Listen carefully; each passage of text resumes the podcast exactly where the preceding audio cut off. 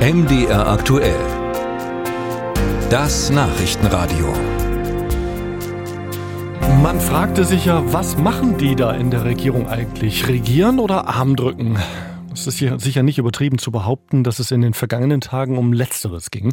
Die Ampelkoalitionäre hatten schon am Wochenende 20 Stunden miteinander verhandelt und dann gestern ja den ganzen Tag weitergemacht. Kanzler Scholz sagte zwischendurch in der grammatikalischen Zeitform Futur 2, es wird sich gelohnt haben. Ob das so ist, jetzt wo die Ergebnisse da sind, darüber wollen wir reden mit Janine Wissler, Partei-Co-Vorsitzende der Linken bei uns am Telefon. Guten Morgen. Guten Morgen, ich grüße Sie. Frau Wissler, es soll eine Reform des Klimaschutzgesetzes geben, aber manche Autobahnen sollen doch ausgebaut werden, 144 Projekte, vor allem aber soll die Bahn profitieren von einer Erhöhung der Lkw-Maut, mehr Tempo bei erneuerbaren Energien, bei der Planung für den Einbau klimafreundlicher Heizung soll es einen sozialen Ausgleich geben. Ist das die Quadratur des Kreises oder haben Sie Grund zur Kritik? Ja, das muss man erstmal schaffen, fast 50 Stunden zu tagen und dann so wenig an Ergebnissen zu haben.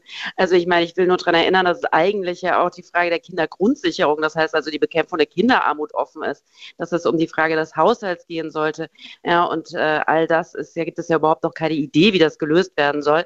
Jetzt zu dem, was vereinbart wurde, finde ich das ein Problem, weil das Klimaschutzgesetz soll faktisch abgeschwächt werden. Und äh, besonders problematisch finde ich, dass die sogenannten Sektorenziele, also dass jedes Ministerium, jeder Bereich eben die Klimaziele einhalten muss, auch der Verkehrsbereich, der das nicht tut, ja, dass das aufgehoben werden soll, abgeschwächt werden soll. Und das ist wirklich eine Lex FDP. Das ist wirklich das Versagen dieses Verkehrsministers, der die Verkehrswende blockiert und die Bahn nicht vernünftig ausbaut.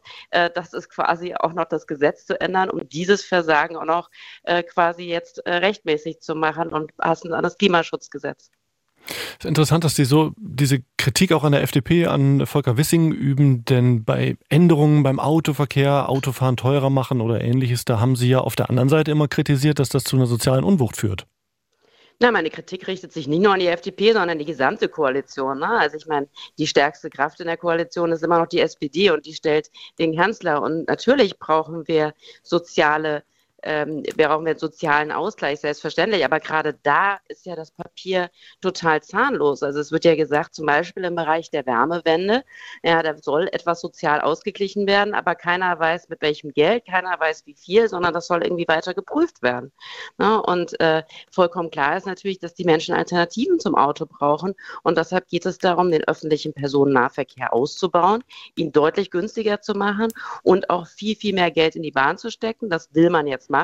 Aber ich habe meine Zweifel, ob das reicht. Und die Ziele sind auch nicht ambitioniert. 25 Prozent Güterverkehr auf der Schiene. Meine Güte, das ist doch kein ambitioniertes Ziel, was da vorgelegt wird. Wir brauchen noch viel, viel mehr. Was hätten Sie gemacht? Einfach in all diesen Bereichen ganz viel draufgelegt und alles mit Schulden finanziert? Ja, man muss sich alles mit Schulden finanzieren. Man kann ja auch die Einnahmeseite stärken, indem man eine andere Steuerpolitik macht. Ja, ich meine, viele Leute wissen gerade nicht, wie sie ihre Rechnungen bezahlen sollen. Aber werden ja nicht alle ärmer in diesem Land und deshalb wäre die Einführung einer Übergewinnsteuer total richtig. Das hat Spanien gemacht. Übergewinnsteuer eingeführt, die ganz hohen Gewinne wegbesteuert und damit einen kostenfreien ÖPNV finanziert. Also das zeigt ja, dass es eben auch geht. Und äh, ich finde, das Problem jetzt äh, in diesem Papier ist, dass es, äh, Sie haben es ja gesagt, 144 Autobahnprojekte, die priorisiert werden sollen. Und da finde ich, das ist doch wirklich ein bisschen eine Karikatur, zu sagen, wir bauen neue Autobahnen, aber nur, wenn wir Solarpanels daneben stehen. Das heißt also, wir erzeugen mehr Verkehr, obwohl wir wissen, dass wir dringend die Mobilitätswende brauchen. Und ähm, deswegen finde ich es wirklich, äh, was den Klimaschutz angeht, wirklich eine ziemliche Katastrophe, was dort verhandelt wird wird. Und ich bin gespannt, wie die grüne Fraktion sich im Bundestag dazu verhält, wenn das Klimaschutzgesetz aufgeweicht werden soll, in einer Zeit, in der die Folgen des Klimawandels immer sichtbar werden. Wir brauchen Klimaschutz und der muss sozial gerecht sein und sozial abgefedert sein. Und dieses Papier bringt uns da überhaupt nicht voran.